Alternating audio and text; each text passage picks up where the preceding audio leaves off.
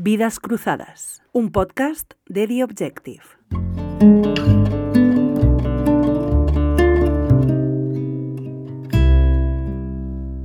Naciste en Ibiza, si no me equivoco. Eh, sí, nací en Ibiza, sí. Eh, estudié aquí, eh, al final de la secundaria me fui, estudié en Barcelona, estudié en la Facultad de Filosofía y Letras, hice lingüística en, en, Barcelona y luego estudié periodismo en la, en la Autónoma. eran unos años muy agitados. ¿Tuviste eh, vocación periodística tardía o, o, tenías... No, no, lo, lo, hacía paralelamente, o sea, pero, pero vamos, eh, mm, aquellos tiempos eran políticamente muy agitados y no puedo decir que aprendiera muchas cosas. Las aprendí después sobre la marcha. ¿Y tú eras, como estudiante, eras ya una persona muy politizada? Mm, relativamente, no, no mucho. Yo tenía muy poco tiempo porque, eh, aparte de, estudiar, eh, pues trabajaba un poco para complementarme, eh, bueno, para, mis caprichos, y iba a clase de alemán, iba a clase de inglés y empecé el ruso también, ¿no? Porque a mí siempre me han gustado mucho los idiomas. ¿Y la idea de empezar a estudiar ruso no tiene que ver con, con interés, en, como le pasaba muchas horas con el marxismo, por ejemplo, ¿no? que les interesa. Para nada, para nada. Tiene que ver con la filología y con la lingüística. Eh, y, además, eh, si empecé a estudiar ruso, era porque no había la opción del polaco, porque entonces funcionaba la, la filmoteca y yo pasaba muchas horas en la filmoteca porque estábamos constantemente en huelga y en la filmoteca pasaban las películas de Baida. Eh, y entonces me, me, gustó tanto Baida que pensé en, uh, en, estudiar el polaco, pero el polaco no existía y me puse a estudiar ruso, pura casualidad. Pura casualidad. Pero luego, pero luego como me fui a trabajar a, a, Viena con la agencia F, pues entonces tocamos todo el tema de la, de la Europa del Este, que entonces era la Europa de los aliados de la Unión Soviética, eh, eh, cubríamos desde Viena un montón de estados, eh, Bulgaria, Rumanía, Checoslovaquia, Hungría, Polonia, cubríamos todo eso, ¿no? Entonces, en esa época me tocó cubrir también el tema polaco, solidarnos, los refugiados que venían a Viena, los disidentes que vivían allí, y yo seguía estudiando ruso, no a un ritmo acelerado, pero yo seguía estudiando, ¿no? Y bueno, llegó, también empecé a colaborar con El País, con seudónimo, y, y, después pues eh, me, me, ofrecieron la posibilidad de irme a Rusia, porque entonces el director del periódico era Juan Luis Cebrián y necesitaban a alguien que hablara ruso. Y yo hablaba, bueno, había dado toda la gramática, pero me, faltaba vocabulario todavía. Pero eh, hice una cosa que fue eh, suprimir la agencia TAS, el, servicio de la agencia TAS que teníamos cada día, en inglés y sustituirlo por el servicio ruso. Y te aseguro que en poquísimo tiempo eh, mi vocabulario aumentó sustancialmente. ¿Y qué lleva a una... Esta es una pregunta que, claro, que linda lo profesional con lo personal. A una persona que nace en, un, en, Ibiza, que está, que, está trabajando también en, la, península, a querer eh, hacer ese viaje, es decir, de, de, moverse hacia el este, justo además cuando España está conquistando su democratización en el año 82, que es el año en el que el Partido Socialista gana las elecciones, es justamente el año en el que tú empiezas de corresponsal, si no me equivoco. No, no, yo había empezado un año antes. Yo de corresponsal em, eh, empecé en el año, creo que era el, el, el, 80 o el 81, no lo sé, pero cuando el Partido, Comunista, eh, cuando el Partido Socialista ganó las elecciones, yo tenía preparada una, una serie sobre partidos socialistas que gobernaban en Europa y entonces tenía una serie sobre el Partido Socialdemócrata Austriaco que entonces estaba dirigido por un personaje que se llamaba Bruno Kreisky, y enseguida que ganaron los socialistas, eh, eh, publiqué esa serie con seudónimo en el país. Pero, eh, Porque yo trabajaba en F, yo trabajaba en la agencia F, pero la agencia EFE en aquella, en aquella época tenía a muchos jóvenes periodistas eh, trabajando en, en, distintas delegaciones, pero en unas condiciones laborales muy precarias. ¿no? Ya. Entonces eh, era muy difícil eh, imponerles eh, que te metieran en plantilla y, y por lo tanto yo no me sentía obligada porque no estaba obligada.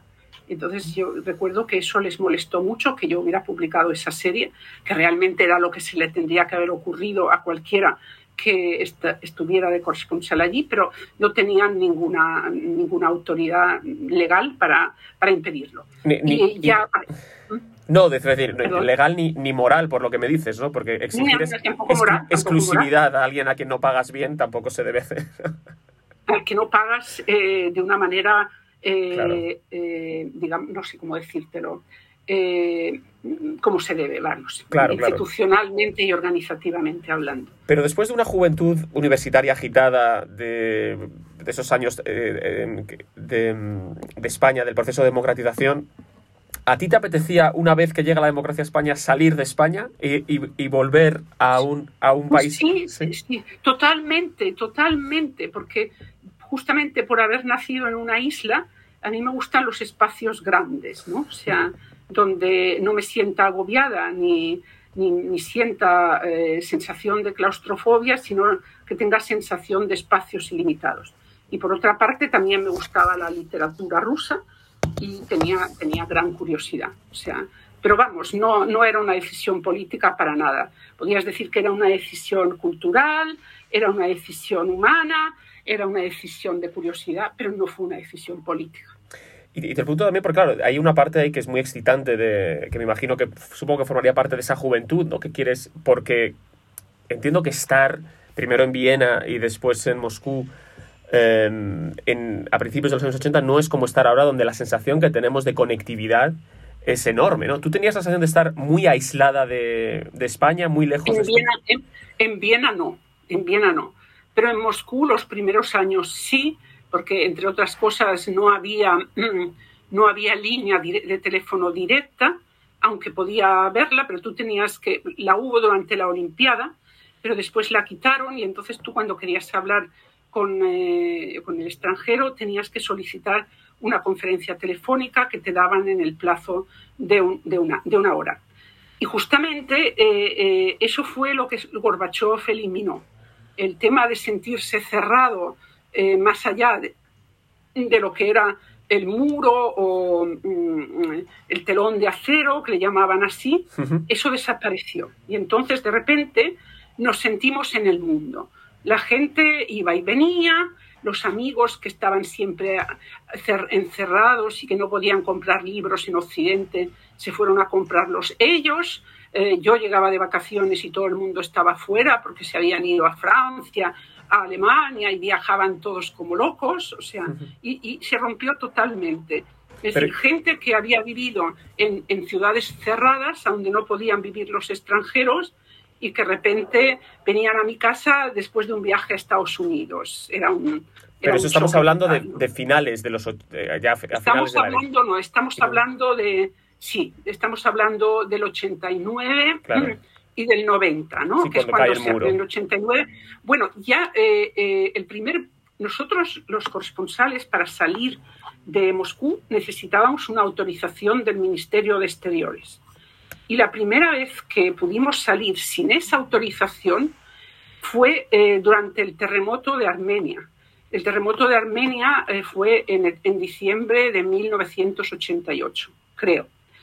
Compruébalo. Sí, sí, lo Estábamos con, estábamos con Gorbachev en, en Nueva York, porque había intervenido ante las Naciones Unidas, y de repente eh, se supo que había habido un gran terremoto en Armenia. Gorbachev interrumpió el viaje y se marchó de, de- de nuevo a, a la Unión Soviética. Y, mm, y todos volvimos con él, y entonces eh, eh, nos dijeron que cada uno fuera como, como le diera la gana. Y fue la primera vez, eh, 88, diciembre, que pudimos viajar sin permiso. Y eh, permíteme que me, que, me, que me vaya un poquito más atrás. Tú llegas, eres una mujer de 30 años que llega eh, a Moscú y, ¿qué tiene que hacer un corresponsal, en, además en un régimen hermético, donde supongo que las personas mm, no son proclives a, manifestar sus opiniones, para hacer contactos, para buscar fuentes, para, para hacerse con un capital informativo que después pueda volver al medio? ¿Qué, qué hace una persona eh, en esas circunstancias? Lo primero, lo primero de todo, e insisto, es hablar el idioma del país. Yo personalmente jamás enviaría eh, un corresponsal permanente a un sitio donde no hable el idioma del país. Dicho eso, luego cada uno se lo monta como puede. Eh, y no es cierto que un país sea tan cerrado que no se pueda trabajar. Eso no es verdad. Porque la realidad, aunque no se filtre toda, se va filtrando eh, eh, parcialmente y entonces el trabajo de un periodista es conectar los elementos de realidad que tienes y, em, hacerte eh, una composición de lugar. Y una composición de lugar acertada, que dependerá de tu propia capacidad y también de los elementos que puedas reunir. Y ahí cada uno es un mundo, ¿no? Porque eh, no siempre las fuentes mejor situadas son las que más te dan. Eh, porque las fuentes mejor situadas, pues tienes dificultades de acceso. Pero si te vas a un segundo escalón o a un tercero, eh, hay muchísimas cosas que puedes saber y cosas que puedes interpretar en clave. entonces era, había, existía al principio una cosa que le llamaban la criminología, que significaba ver los textos y analizarlos tenía sus reglas, o ver las fotografías y ver a quién habían suprimido en una, en una foto eh, del entierro de un dirigente, eh, o ver, eh, no, había muchas cosas, y luego había resultado, había, había cosas cómicas, por ejemplo, al retocar una foto donde había 12 personas, pues a lo mejor había 25 piernas. Eh, eh, y esto lo advirtió un amigo, no fue un descubrimiento mío, fue el descubrimiento de un amigo francés que miraba todo eh, con, con, lupa. Y entonces descubrió que había 25 piernas, lo cual quiere decir que habían suprimido a uno, creo que se les olvidó quitar la pierna. O había cosas bastante cómicas, como por ejemplo Gorbachev interviniendo en la tribuna del Parlamento pues se olvidaron de borrarlo y entonces había un Gorbachev sentado en la fila de autoridades y otro que intervenía en la tribuna del Parlamento. Estas cosas pasaban. Eh, y luego en los textos, o sea, en los editoriales y todo eso, pues mm, había que buscar, por ejemplo, la palabra otnaco, atnaco, que significa y sin embargo. Entonces tú leías todo el texto o no lo leías, ibas abajo y buscabas el atnaco. Y el atnaco te, mm, te decía lo que era mm, para ti relevante eh, y, y, para ellos eh, eh, un elemento que había que, que, esconder. Que había que esconder, y, claro. Y luego no te olvides que en Moscú estaban todavía y eran relativamente jóvenes los niños de la guerra, los niños de la guerra españoles que estaban totalmente integrados en la sociedad y que por lo tanto eran, bueno, otra cosa es, uno tenía amistades, pero eh, era también una fuente de información sobre cosas que pasaban en la sociedad. Puede ser que no, eh, no fuera al, nivel político, ¿no? Pero también había el nivel cultural, había el nivel social, o sea, toda nuestra información no se reducía al ámbito político, había muchas cosas que no, no tenían nada que ver con él la cultura, eh, había directores de teatro, directores de cine, o sea, eh, había cosas que tenían eh, un gran interés.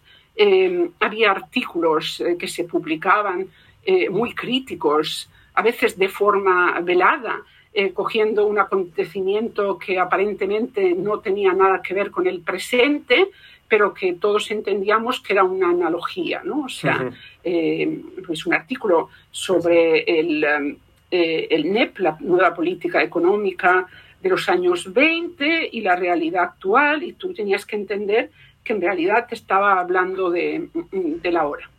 Por eso, o sea, ahora que eh, Yeltsin, que Putin está, está gobernando el país, eh, algunos de los elementos del mundo soviético no todos son muy útiles para entender el conjunto de rituales detrás de los cuales se oculta la realidad. Pero, insisto, siempre hay grietas. Y, no estoy de acuerdo en la tesis de que no se podía trabajar. No es cierto. Y eh, era muy importante también no relacionarse en un caldo de cultivo redundante donde todo el mundo decía lo mismo, sino eh, salir a la calle a llenar la cestita. Es decir, tener una relación con el entorno, al margen de los círculos periodísticos que en gran parte se relacionaban entre ellos por comodidad, por no mover el culo de la silla eh, y eh, eh, por no conocer suficientemente bien el idioma. No todos, no todos, pero había un círculo así.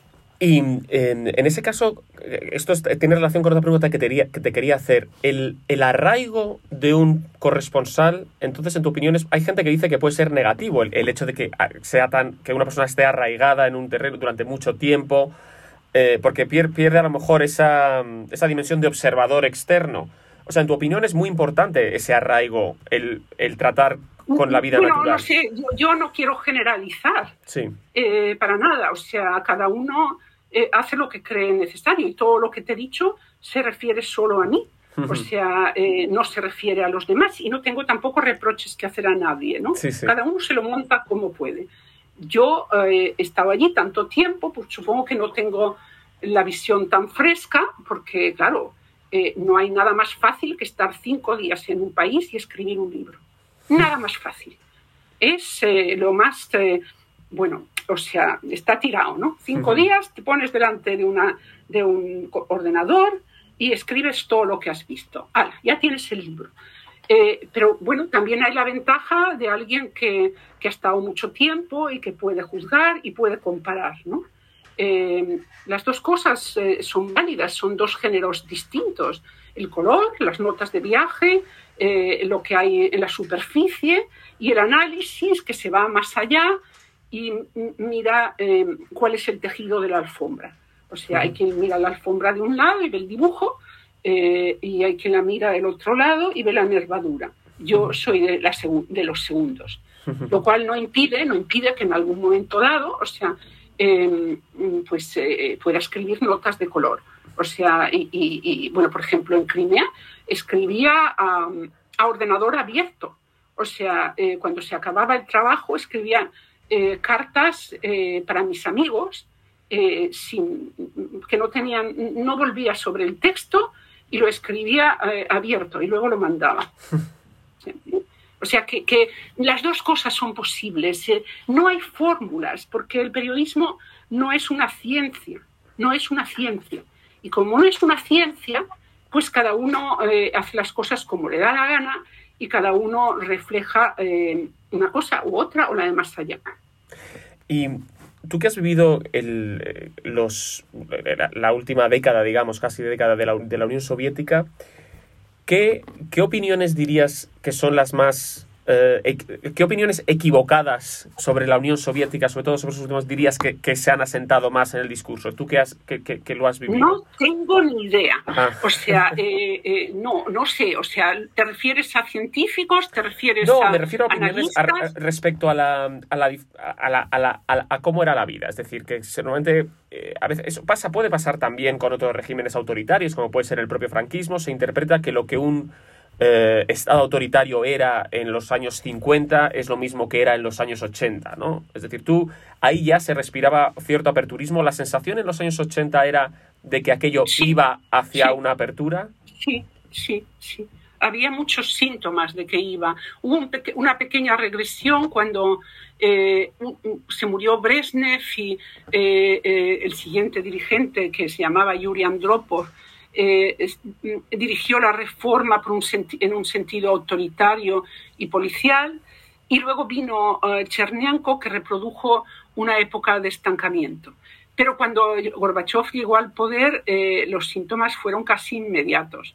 Películas que estaban prohibidas empezaron a ser, eh, se permitieron, libros que estaban ahí censurados comenzaron a publicarse, em, artículos todo se fue abriendo, ¿no? Se iba abriendo todo como, como tabús que iban cayendo, ¿no? O sea, era como la danza de los siete velos. O sea, iba cayendo todo y tú cada vez tenías más y más y más. Entonces, la realidad te llegaba cada vez más. Eh, tú imagínate una imagen donde mm, la resolución es eh, muy baja. Bueno, pues la foto se iba, se iba la resolución iba aumentando, aumentando, aumentando y veías cosas que no habías visto antes, ¿no? Y eso llegó a una cúspide en el, digamos, yo creo que llegó a una cúspide en el, en el, en el 90. Y después todo empezó a, a declinar hasta que estamos donde estamos. De, de, de Gorbachev estos días, eh, con motivo de, de, su muerte, se han publicado muchas cosas. Eh, y he visto que hay una, tanto en los medios anglosajones como en, como en algunos medios españoles, eh, se habla de que Gorbachev no quiso tanto acabar con, con, la Unión Soviética como... No, no quiso, no quiso. Como adaptarla para que sobreviviera, ¿no? Entonces, ¿estás de acuerdo con esta tesis? Totalmente, sí, totalmente. Él no quería, eh, además lo he escrito, eh, él no quería eh, acabar con la Unión Soviética, quería reformarla. Pensaba que, que, que podía reformarla pero no pudo. Entre otras cosas, no pudo porque los proyectos políticos de las élites nacionales, de las repúblicas, eh, se consolidaron como tales y en oposición a lo que era la Unión Soviética, porque eh, eh, varios países que iban en cabeza, eh, empezando por los bálticos, pues aprovecharon la oportunidad para, para, volver a ser independientes, porque la verdad es que esos países habían sido anexionados por, por, Rus, eh, por la Unión Soviética y eh, eh, querían ser independientes y de hecho ya habían, habían aprobado declaraciones de soberanía que no eran, no eran aceptadas por la dirección del Estado.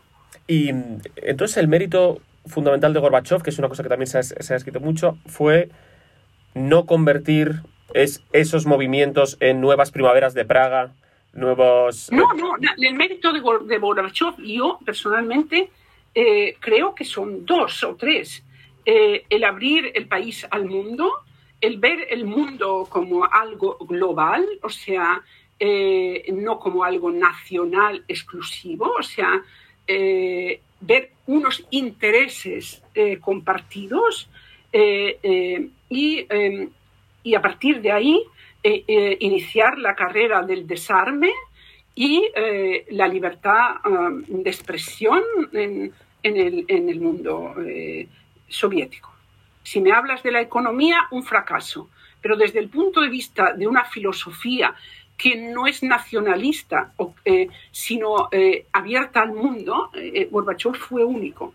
O sea, puedes decir incluso que fue eh, demasiado idealista para lo que era la realidad. O sea, eh, no, en ese sentido, puedes decir que era ingenuo, sí.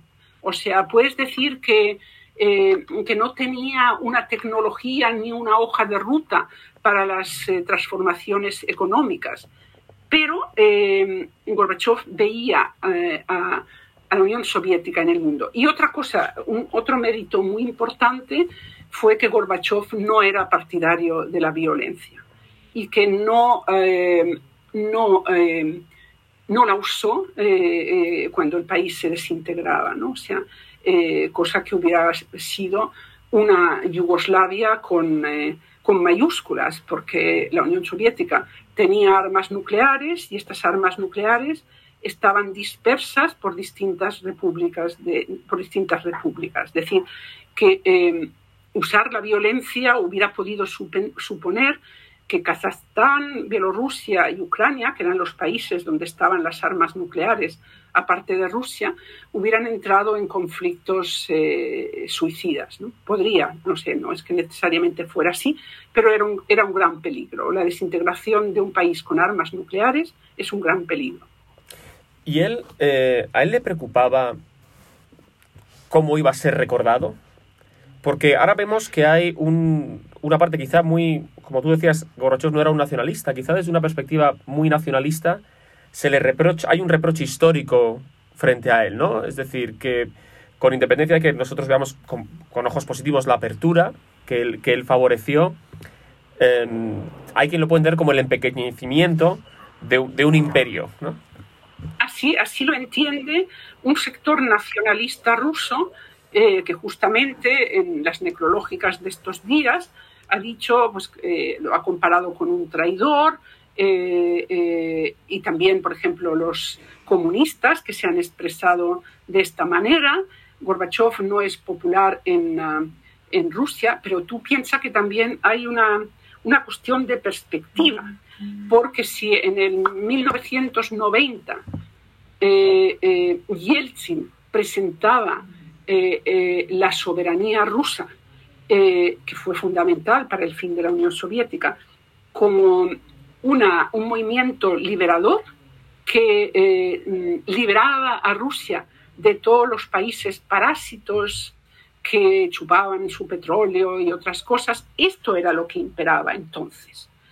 Eh, los nuevos dirigentes rusos no tenían mentalidad imperial eh, y, la, los dirigentes rusos actuales tienen sobre todo eh, mentalidad imperial. Entonces, visto en esta perspectiva, entiendes que los que siguen conservando la mentalidad imperial o mm, que es un contingente que era eh, marginal en los años 90 al principio y se fue aumentando, aumentando.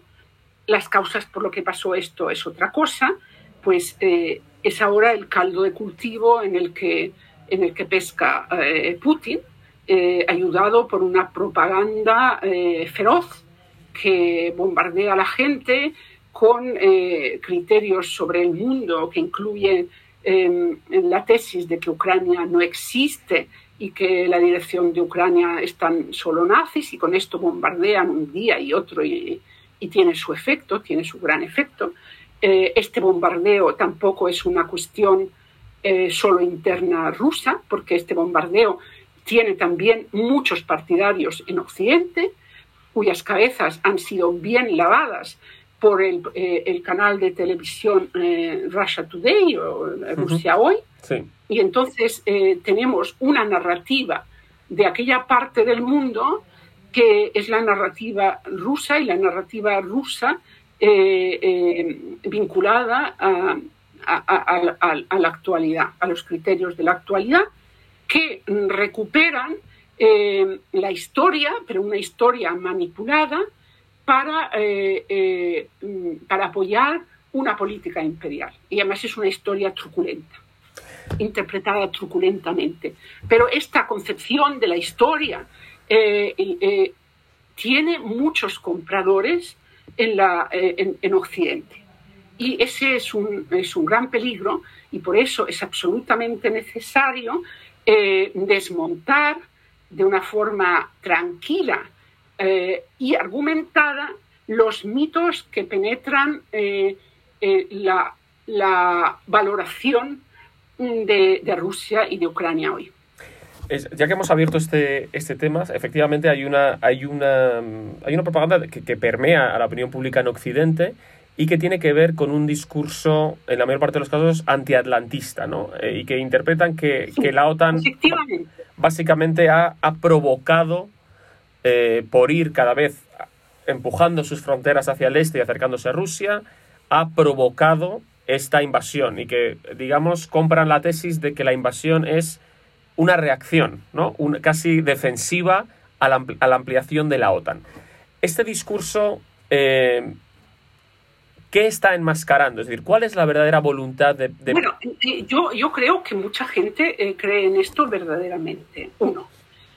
dos, eh, yo creo eh, que la OTAN, teniendo en cuenta el carácter del país al que, se, al que se acercaba, hubiera tenido que proceder de otra manera y que la OTAN se equivocó al no ver ni considerar todas las asignaturas pendientes que tenía eh, la Unión Soviética, la ex Unión Soviética, ¿no? O sea, que era, entre otras cosas, una gran desigualdad social, eh, un ambiente muy violento. Es decir, que si Occidente hubiera invertido en, eh, un nuevo plan Marshall, pero no un nuevo plan Marshall eh, eh, dejado solo en manos de, los dirigentes soviéticos, sino también con ayuda. Si Occidente no hubiera sido, no hubiera estado tan, tan convencido, se necesitaba un enfoque eh, cuidadoso que no hiciera pensar a los rusos que habían perdido la Guerra Fría.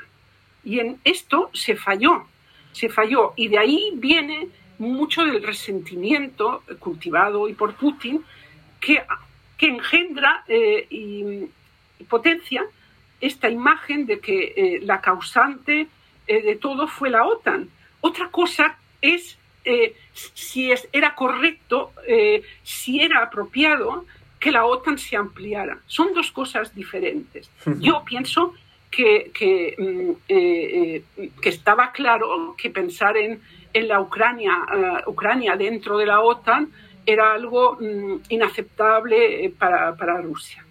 Pero eh, si no hubiera habido, eh, si no hubiera estado triunfando la idea de que bueno, Rusia históricamente tiende a tenderse, tiende a, a, verse como una fortaleza acosada. Entonces la OTAN incrementa esta sensación de fortaleza acosada. Aparte de esto, dentro de la OTAN realmente hay diferentes posiciones y hay posiciones muy, muy combativas que vienen de, la, de los países vecinos de Rusia sobre todo. Y otro error muy grande fue no intentar eh, debatir, eh, elaborar la historia de Europa um, del siglo XX y más antigua. Es decir, para llegar a, confeccionar una visión armónica del pasado, ¿no? O sea, eh, y una condena de... Es decir, los rusos se sintieron ofendidos por una falta de comprensión de sus problemas en Occidente, lo cual no quiere decir que Occidente tenga la culpa de sus problemas, que son dos cosas distintas.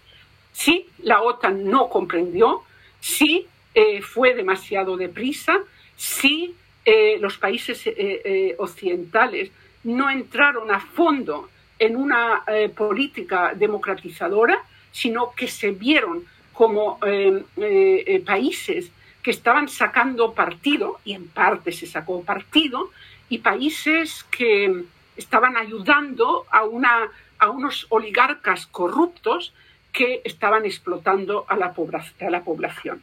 Por eso Occidente cometió muchos errores muchos errores, pero cada uno de estos errores es específico y se debe tratar en su contexto. Porque un criminal que ha matado a 100 mujeres no necesariamente ha matado a las 101. Y esto es algo que hay que ver, ¿no? O sea, cada una, cada cosa en su contexto. Pero en lugar de esto, eh, eh, Rusia eh, aunó todos los, que es lo que ha hecho la administración Putin, ha aunado en un solo concepto eh, eh, que se llama la voluntad, la, agresividad y la voluntad, la rusofobia. ¿no? O sea, las cosas son mucho más complicadas. Pero para, mm, para ir diseccionando una situación compleja, hace falta primero un criterio y segundo, una distribución de papeles y roles dentro de este criterio. Y la distribución de papeles y roles cubre la economía, cubre la política, cubre la, eh, sociedad, cubre un montón de cosas. Entonces, hubo una falta eh, eh, de visión de la realidad rusa que de repente se fue transformando y se fue transformando progresivamente en un país nacionalista y resentido. Es decir, responsabilidad de Occidente sí. Esta, esta, mm, esta no sé si me, has, si me, he expresado bien. Sí, sí, muy bien, muy bien. No, no, y además tenemos referentes históricos, es decir, es necesario para explicar el ascenso de Hitler hablar del Tratado de Versalles y de la humillación de, de, Alemania en la Primera Guerra Mundial y eso no está justificando lo que sucedió después. Es, eh, y, lo, que está, lo que te estoy contando tampoco justifica. Claro, claro, claro. no, no, te he entendido, te he entendido perfectamente. Eh, eh, quería preguntarte por tu experiencia. Tú ya llevabas, cuando, cuando Putin llega al poder, tú llevabas casi 20 años ya en, en Rusia. ¿no? Pero ten en cuenta que cuando Putin llegó al poder, yo estaba en Alemania, porque yo interrumpí mi estancia y estuve cuatro años en Alemania, del 2000, del, sino del, de 1997 al 2001. O sea que en el momento que Putin llegó al poder, yo no estaba en Alemania, eh, no estaba en Rusia, lo cubría, desde cubría lo que me tocaba desde Alemania. ¿Y, ¿Y, cómo fue ese progresivo? Porque claro, me imagino que, la, que, la, que el oxígeno que entra en los años 90 eh, en Rusia, eh, poco a poco vas notando que ese oxígeno está siendo extraído de nuevo a partir de... Y hablo sobre todo, pues por ejemplo, tú como periodista, ¿no? Me imagino que el, que el asesinato de tantos periodistas y de Ana eh, Politokovskaya, ¿no? En, en 2006, si no me equivoco. Eh, no, no, no, es, e, eso empezó mucho antes. Y no fue en los 90, sino en los 2000. Eh, eso empezó en 1993 cuando los vencedores del intento del golpe de Estado del 91 se dividieron entre ellos y eh, eh, Yeltsin y los suyos cañonearon el Parlamento. Esa fue la primera línea divisoria. La segunda línea divisoria viene en 1996, cuando, cuando Yeltsin iba a perder eh, de una manera estrepitosa las elecciones y eh, eh, trucaron los resultados. Esas cosas configuraron un estado de ánimo, la gente eh, lo veía, ¿no? O sea, luego hubo, es un poquito antes, entre las dos cosas, hubo unas privatizaciones también truculentas que pusieron toda, todas las joyas de la corona en manos de unos oligarcas y esta tendencia eh, siguió después del 96 porque Yeltsin tuvo que pagar de alguna manera a los oligarcas por el apoyo que le habían prestado, que le, que le permitió eh, ganar las elecciones. Y bueno, esto, eh, esto y las diferencias sociales abismales y los enriquecimientos vertiginosos y todo esto configuró una sociedad que, mm, que resultaba resultaba, como te diría, que daba miedo a, los, a los habitantes, al personaje de la calle, ¿no? O sea, y esto lo ha aprovechado Putin. Putin está remachando constantemente sobre la, la, inquietud, la angustia, la zozobra de los rusos en los 90. Y, y, y está, está eh, está, esto está lloviendo en un, en un, en un territorio mojado, ¿no? O sea que eh, pero, es, pero, Putin aprieta más ese, eh, o sea, tensa más esa, esas, esa falta de libertades y, el, y el no sé, desde pero lo tienes que ver, lo tienes que ver todo en un, en un, en una, en un plano temporal y dinámico. Es decir, que el cierre no es inmediato, que es lo que te decía ayer, con, te decía antes con el tema de la fotografía y la resolución. Eh, eh, eh, bueno, o, por ejemplo, un ejemplo de Berlín.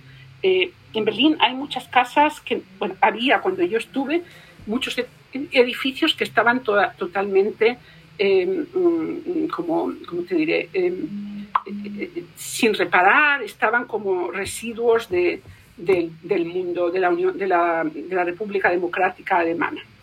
Eh, y también había eh, eh, nuevos, reparados, modernizados.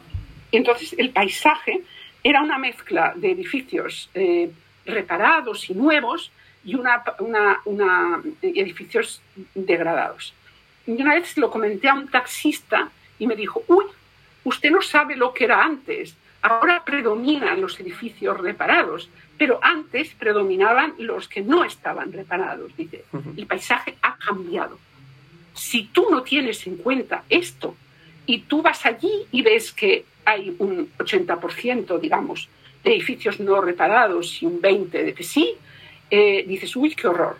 Pero si tú tienes en cuenta que antes era al revés, pues eh, moderas o corriges tus opiniones. ¿no? Entonces, Putin empezó con toda una serie de restricciones, entre, entre las primeras, hacer que los gobernadores que eran elegidos pasaran a ser nombrados, Luego vino la guerra de Chechenia, donde los rusos se comportaron de una forma brutal.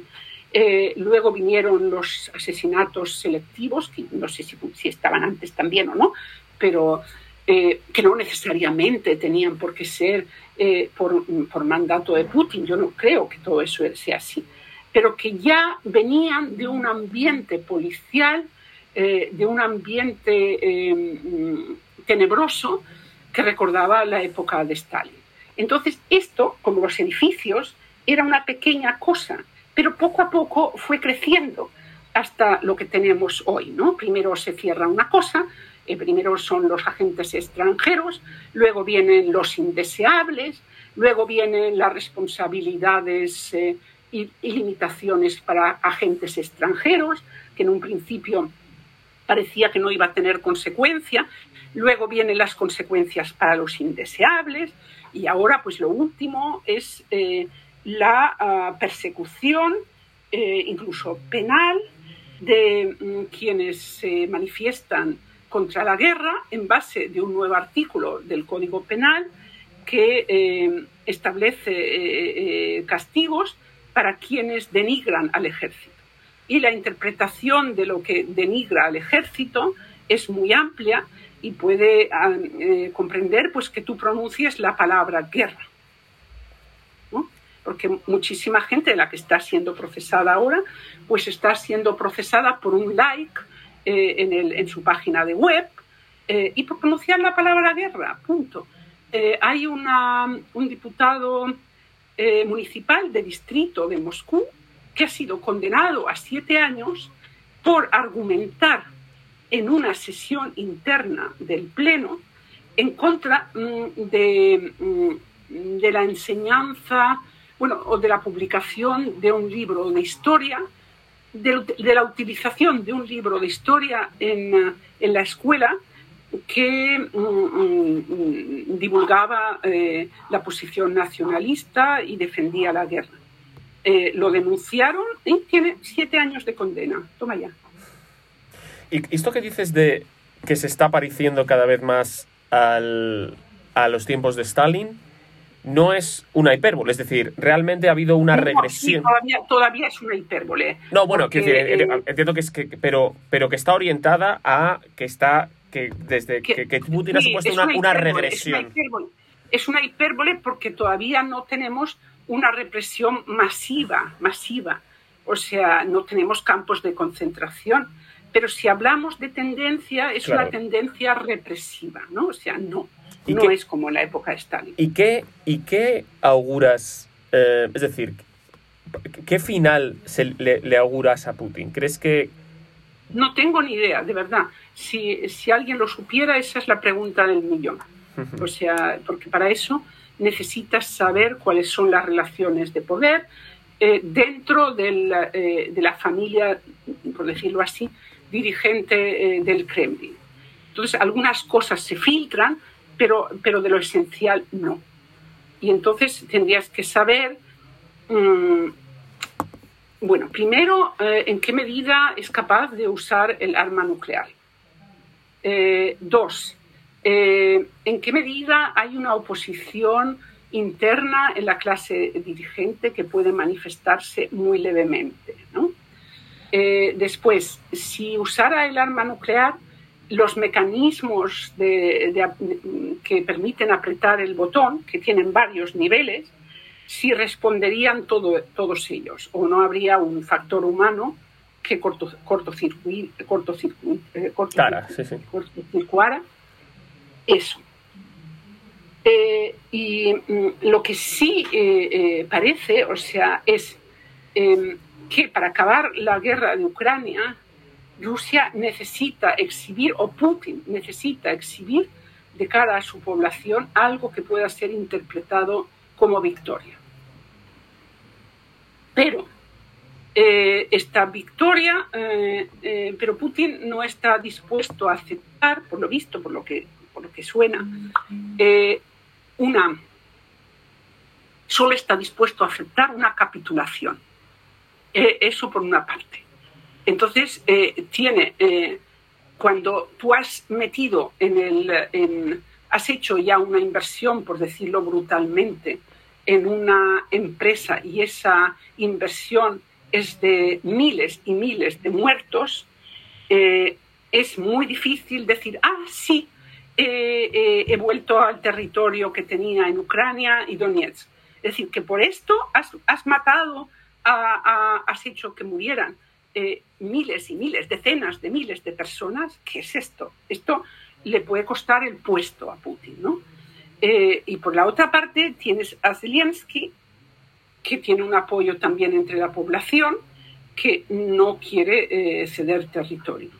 Y nos tienes a nosotros, que eh, solo parcialmente comprendemos una opinión pública de unos países cómodos que no están acostumbrados a grandes terremotos y que desde luego pensaban que jamás se enfrentarían a una guerra en Europa, que no están acostumbrados a oponerse al desafío que afrontan.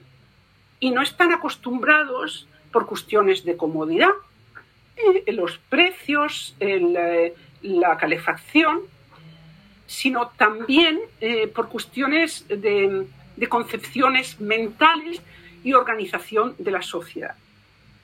Eh, Rusia puede operar eh, de una forma eh, más rápida como pueden operar todas las dictaduras, porque como no hay nadie a quien consultar, pues el dirigente tira por la calle en medio y hace lo que le da la gana. Luego vienen las consecuencias, pero de entrada hay un mecanismo que responde. En los países europeos hay otro concepto que también tiene importancia, que es la falta de un pensamiento sistemático. Eh, porque eh, lo que sucede es que en todas partes hay elecciones y por lo tanto las concepciones, no estoy diciendo que no, tenga que haber democracia, ¿no? o sea, eh, estoy solamente constatando que hay una cosa que se llama moda que influye en nuestro pensamiento y que quiere decir que un tema como el de Ucrania, pues eh, un día está en la primera página, como estuvo en primera página eh, Afganistán, pero hay un día en que, los, eh, en que los espectadores se cansan y dicen, ya, basta, pasemos a otro tema, esto me aburre. ¿no? con Ucrania, si Ucrania se mantiene hoy en el candelero como se mantiene, porque hay una planta nuclear donde unos descerebrados están, eh, eh, eh, manteniendo una guerra. Hoy oía por Radio Nacional una entrevista con el jefe de la delegación de la OEA, de la Agencia Internacional de Energía Atómica, que era espeluznante porque decía, no es solo una central en una zona de guerra, sino que es una central en el frente mismo de la guerra. Y entonces era verdaderamente espeluznante. Eh, bueno, no sé si, me he ido por las ramas. No, no, no, no. Eh, no, esto por, te preguntaba por el, por digamos, por el, por el, por ese fin de, Putin, eh, pero también tenía una pregunta muy relacionada con lo que estás diciendo, que es la, el papel que, que jugamos em, desde Occidente. Es decir, que por un lado hay un apoyo moral a Ucrania, sin embargo ya empiezan a escucharse voces que consideran que, que Zelensky debería estar más abierto a la negociación porque estamos viendo los efectos de la guerra en, eh, pues en nuestros bolsillos, como, como, como decías, ¿no? Em, ¿Qué probabilidad hay de que en los próximos meses pueda haber una tregua? ¿Crees? ¿crees? Bueno, sí, tal vez pueda haberlo, pero eh, después de la tregua esto seguirá y eh, Rusia se habrá armado mejor, habrá llevado más la tregua bueno, a lo mejor una tregua combinada con verdaderas dificultades económicas en Rusia, eh, con dificultades políticas, pero como ves, la opinión pública rusa, eh, al margen de que uno no confíe en las encuestas, eh, la opinión política rusa mayoritariamente apoya a Putin. Y es difícil pensar que las sanciones van a dar resultado a corto plazo. Por lo tanto, después de la tregua nos encontraremos con el mismo problema eh, agravado, eh, agravado, porque eh, una parte y otra habrán, se habrán reforzado, habrán aprovechado la tregua para reforzarse. Y una cosa que, que, no podemos hacer, porque nosotros también estamos en una situación sin salida. Eh, mm, si tú dices, bueno, bueno, déjalo, o sea, dejamos a Ucrania porque eh, nos, nos, nos, eh, nos, nos, estropea la vida, ¿no? O sea, porque nuestra calefacción, porque nuestro bolsillo. Es que tampoco podemos. Esa es, eso es lo que te quería decir, que una política cortoplacista, una política que no piensa sistemáticamente y globalmente, no es, no es la adecuada y es contraproducente. Y tendremos nosotros los mismos problemas que tenemos ahora dentro de un cierto tiempo.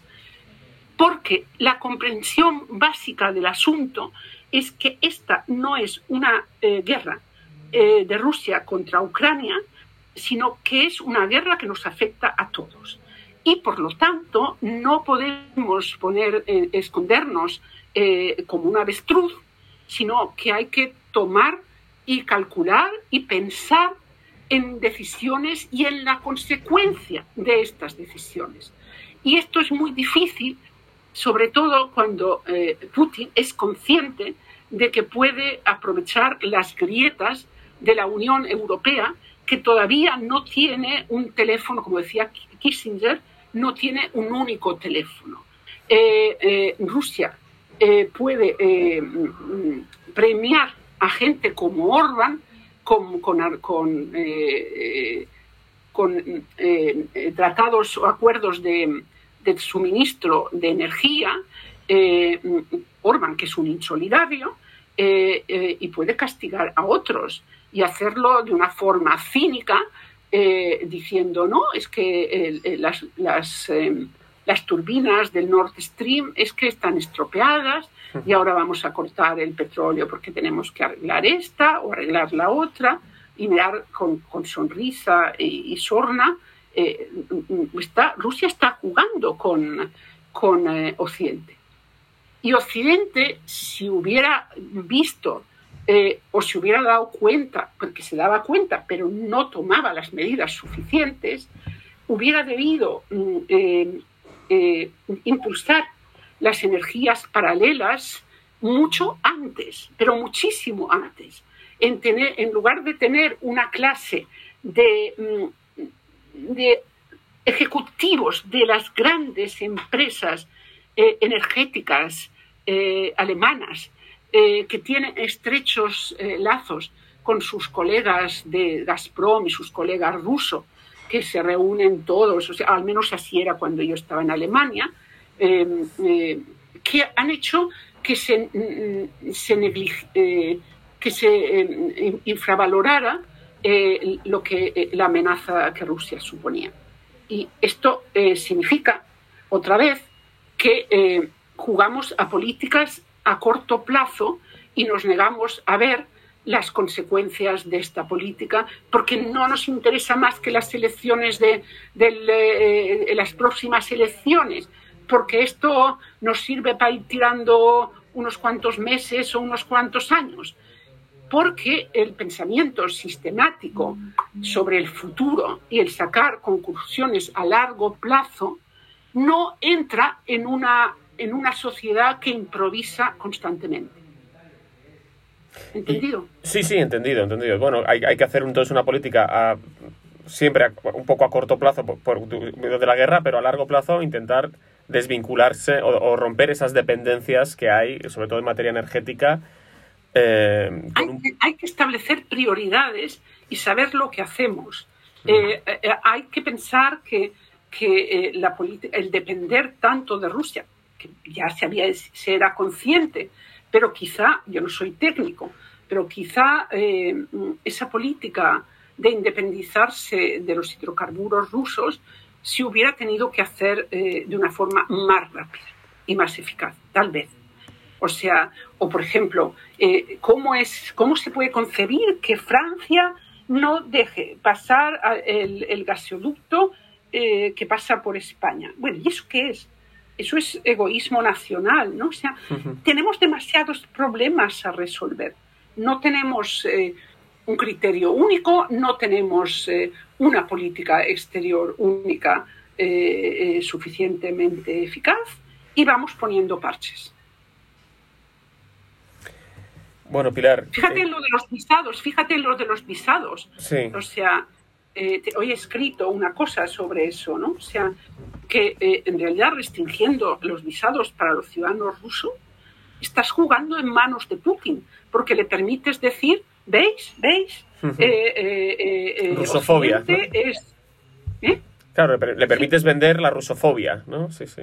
Exacto, exacto, exacto.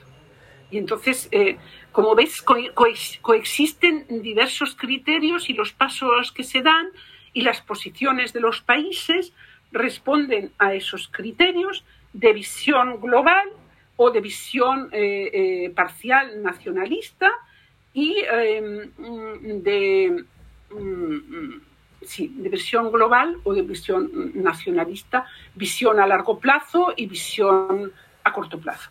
Estos serían las líneas. ¿no? Eh, me, ha interesado mucho todo lo que me has contado. Lo voy a. te, te, mandaré la versión escrita cuando la, cuando la, cuando la tenga editada. Eh, te, te, quería hacer, hacer una pregunta más, porque he leído que tú eh, tuviste una relación personal con, con, con, la que fue mujer de, de Gorbachev, con Raisa, que falleció en 1999. Y era. No, sobre todo, sí, bueno, la, la he visto, pero sobre todo la tuve con él con, con Gorbachev. Con él. Y, y, Eh, sí. y, esa relación la fomentasteis después de que él dejara, eh, claro, su cargo y todo. Fuiste... Sobre, no, no, sobre todo, sobre todo la fomenté después, porque eh, antes, pues sí, podía haber hecho preguntas, pero fue después cuando le había hecho una entrevista, que era la primera entrevista que se había publicado en un medio en castellano. Eso se lo hice en el año 90, sí, en el año 90. Y, y, y, él sabía quién era yo, pero realmente una relación personal vino después. Y, y sobre todo se, se, cementó, digamos, en el hecho de que cuando era corresponsal en Alemania, yo fui varias veces a visitarlo a, a la clínica. Mm. Eh, y Gorbachev se sentía eh, bastante solo. Y entonces eh, yo creo que agradeció eso. Y es verdad que llamaba por teléfono y decía, soy Mikhail Sergeyevich. Yo le decía, anda, no me, no, me, no me gastes bromas, porque pensaba que era un colega de la TAS que tenía su, su oficina delante. Y decía, sí, sí, soy Mikhail Sergeyevich. y, y, bueno, a partir de ahí, pues yo, cuando volví de Alemania, pues eh, iba mucho a la fundación porque hacían cosas muy interesantes y, y, los conozco a todos desde hace muchos años, ¿no? Y, y, bueno, pues eh, sí, lo vivo también como una pérdida personal. Y, y te es casi eh, un, un, honor que, que, Putin no haya querido rendirle honores, ¿no? Para él, tal, tal y como es la figura de Putin, se le puede valorar Hombre, más. Si, si, le das la vuelta, sí, o sea, pues sí. Es una manera positiva de Sí, sí. interpretar, ¿no? Aquello Sí. del vaso medio vacío, medio lleno. Claro. Y es la primera vez que alguien dice eso, pero tiene razón. Sí, sí, casi hubiera sido peor que le hubiera, que le hubiera, Sí. que le hubiera rendido Sí. cualquier tipo de honor, ¿no? Bueno, mira, mira, con eso puedes hacer un artículo. es muy bonita la idea. No Pues- había pensado. Sí, a mí, bueno, a mí me parece que sí, que es una, una manera de, de, de valor, que, que es Putin, que, que es una Sí, manera de mejor, que mejor que se mantenga distanciado. Exacto, que representa no- lo contrario. no lo- que no lo, no, lo, eh, no lo abrace con el abrazo de la mujer araña. Claro, claro, claro, y que, y que confronte y que, y, que, y que haga muy visible esa confrontación entre una idea nacionalista, eh, imperial y militarista y otra idea eh, distinta Global. que por, que, por, que por desgracia no ha prevalecido, pero No, son ideas que están en las antípodas, ¿no? Claro. O sea, hay 180 grados entre ellas, ¿no? Miran en direcciones diferentes eh, y se orientan eh, de forma diferente. Son dos cosas. eh, bueno, yo me acuerdo que una vez, no sé si sirve para esto, pero cuando estaba en Alemania, una vez que le fui a ver, me dijo, dice, mira lo que es la modernidad. Dos personas se encuentran en un tren y una le dice a la otra, la modernidad es que los dos vamos en el mismo tren, pero vamos en direcciones opuestas. Sí, bueno, que quería decir direcciones opuestas. Sí, sentados enfrente. Sí, sí, sí, sí, pero iban en el mismo tren con direcciones ideológicas. Estoy pensando en utilizarlo en alguno de los artículos, pero no me da tiempo. Vidas Cruzadas, un podcast de The Objective.